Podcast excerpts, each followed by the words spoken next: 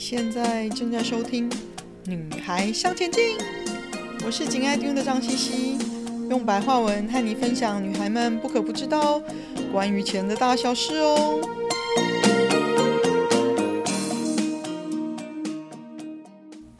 欢迎收听第八十七集。我们在停滞型通膨了吗？最近常听到停滞型通膨 （stagflation） 这个词。以前不常听到，直到今年开始呢，各大金融专家都一直挂在嘴边。来听听看是怎么一回事吧。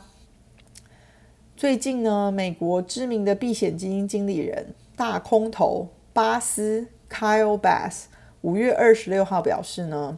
如今美国处在停滞型通膨的环境，最快年底或是明年初，经济就会陷入衰退。他说明年将会看到能源、食品价格走高，而且不幸的是，联准会的货币政策将无法改变这一点。巴斯说。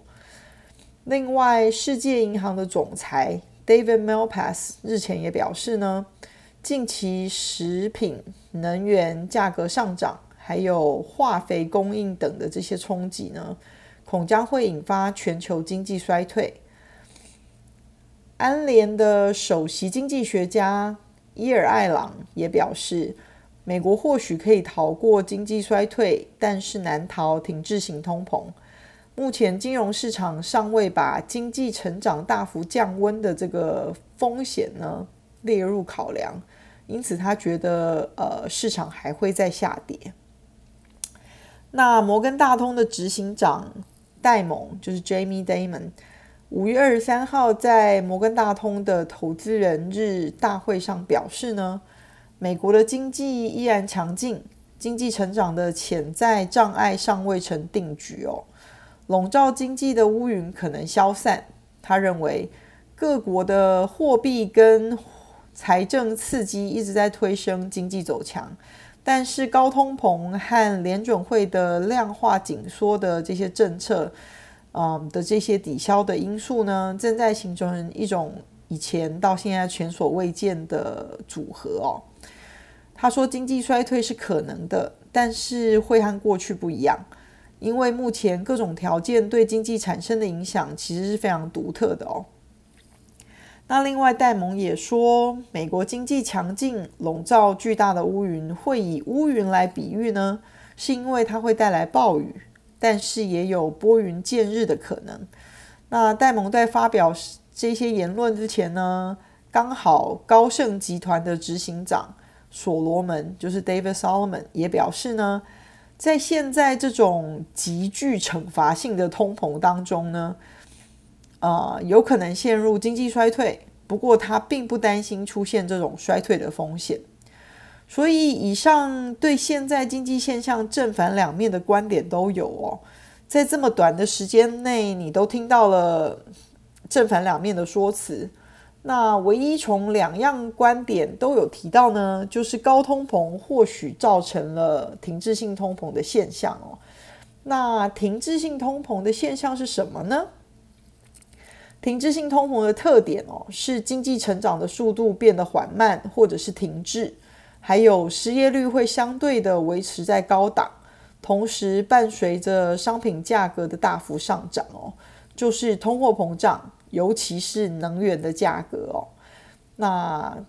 通常呢，停滞型通膨发生在货币供应量增加，就是政府持续印钞票之后，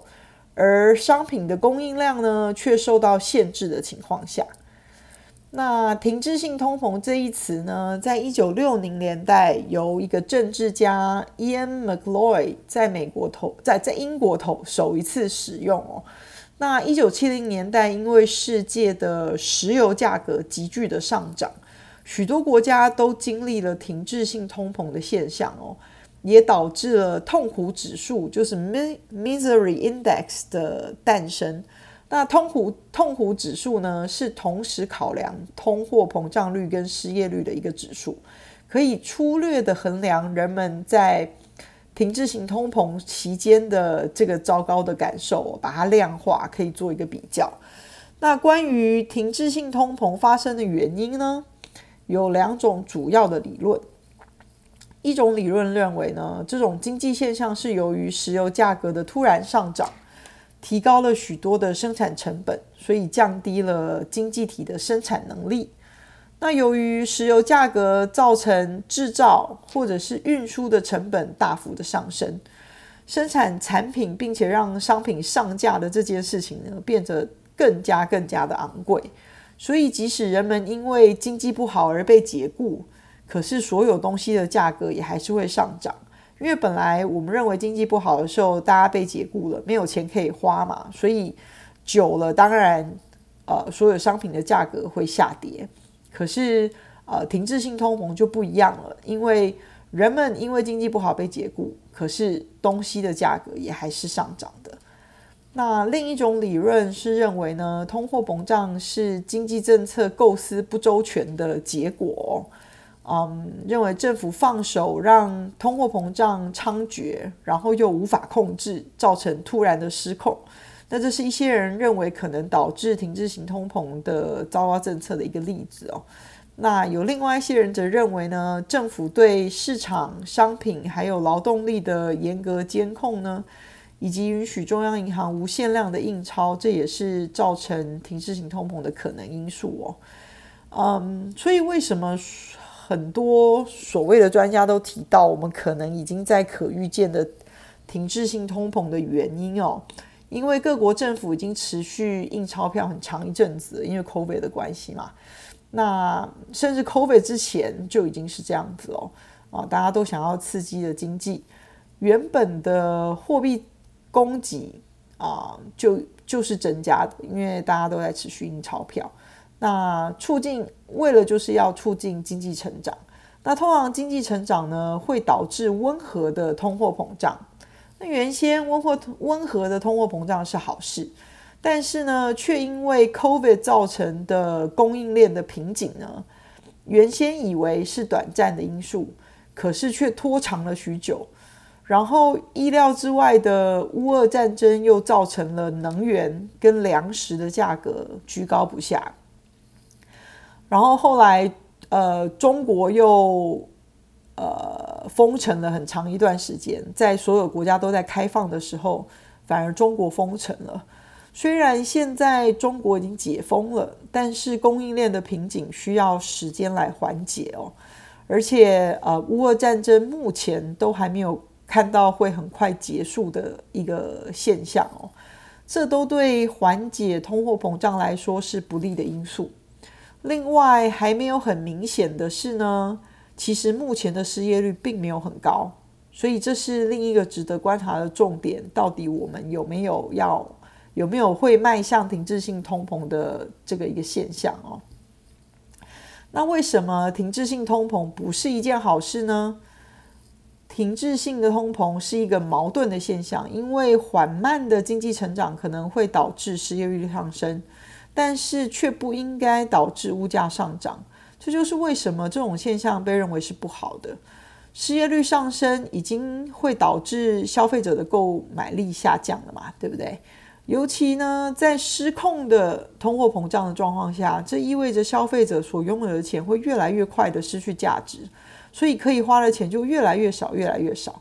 那消费者拥有的钱的价值正在快速下降。所以这种经济现象不是大家所乐见的哦。另外，可以如何改善停滞性通膨呢？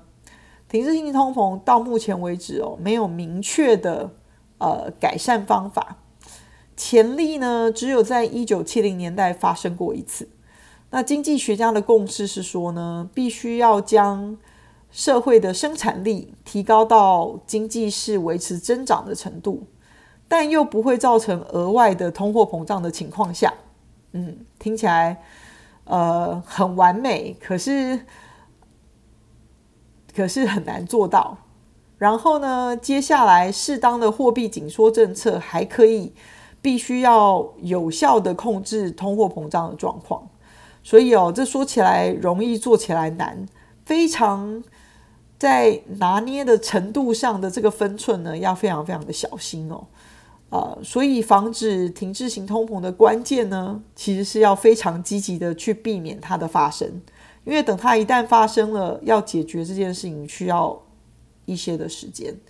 那今天带大家来了解一下停滞型通膨，让大家可以张大双眼观察接下来的能源价格、食物价格、失业率等等的这些经济状况，是否有接近停滞性通膨来带来的风险呢？今天的分享就暂时到这里喽，希望有带给你们一些新的发想。听完记得赶快给我们一个评价，有空和你的闺蜜们分享《女孩向前进》哦。